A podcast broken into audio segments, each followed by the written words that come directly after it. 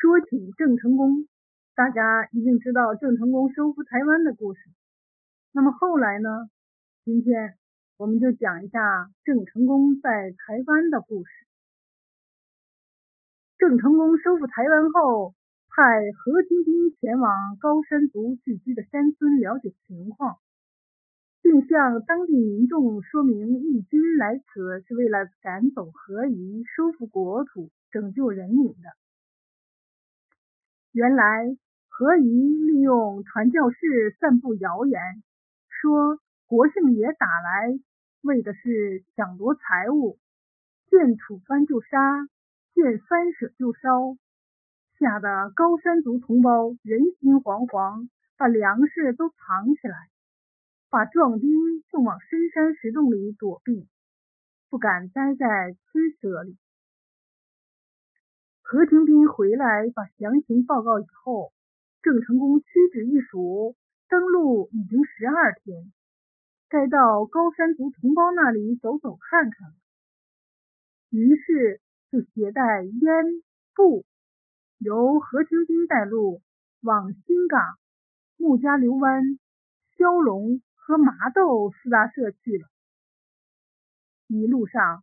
何廷斌向郑成功介绍当地的风土人情、物产资源。高山族酋长召集全村同胞，载歌载舞欢迎郑成功到来。酋长恭恭敬敬地献上了四项礼品：黄金、白银、稻草、泥土。郑成功收下泥土，高兴地说。我们都爱土地，这是祖先开拓的土地。闻到泥土的香味儿，我们的心就贴在一起了。酋长问：“四项礼品，黄金为先，怎么不收金，只收土？”郑成功满脸笑容回答说：“土地里面出黄金呐。”酋长说：“那么，就请再选一件礼品做成双吧。”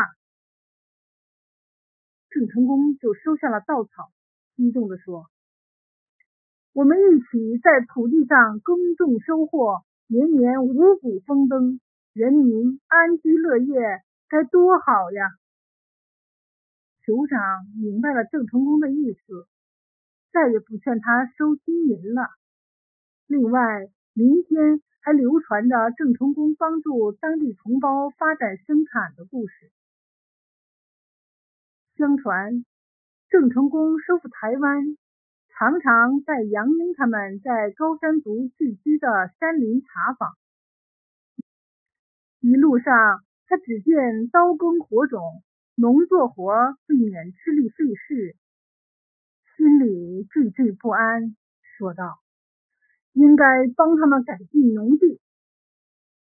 杨英提出了倡议，给高山族村社每处送去一副铁犁铁耙，一头耕牛，同时选配一些熟悉农耕的士兵，赶牛犁田耙地，好让高山族兄弟看得懂、学得来，推广农耕操作技术。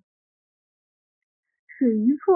是最早学会使用耕牛犁田、深耕细作的地方。这里年年农业丰收，粮食成倍的增长，日子好比芝麻开花，节节高。喝水不忘觉醒人，农业好收成，当然忘不了郑成功的恩惠。因为水榆厝和鱼溪两岸住了一些。来自晋江、泉州的居民开拓荒地，郑成功特地送来了八头水牛，鼓励发展农耕。这八头水牛越繁越多，替附近的高山族兄弟耕田犁地，处处生产都有了好收成。不久，当地人墓前盖了一座大庙，要给郑成功塑像。可是长辈们说，郑成功再三嘱咐，开发祖祖辈辈的土地是中华民族的大事，绝不能把功劳归给他一个人。为了尊重郑成功的叮嘱，水鱼厝的大庙就塑了一头大水牛，让人们祭祀。不过，每当人们朝拜大水牛的时候，都会记起郑成功赠牛送篱笆的功绩，都会讲述郑成功造福于台湾人民的故事。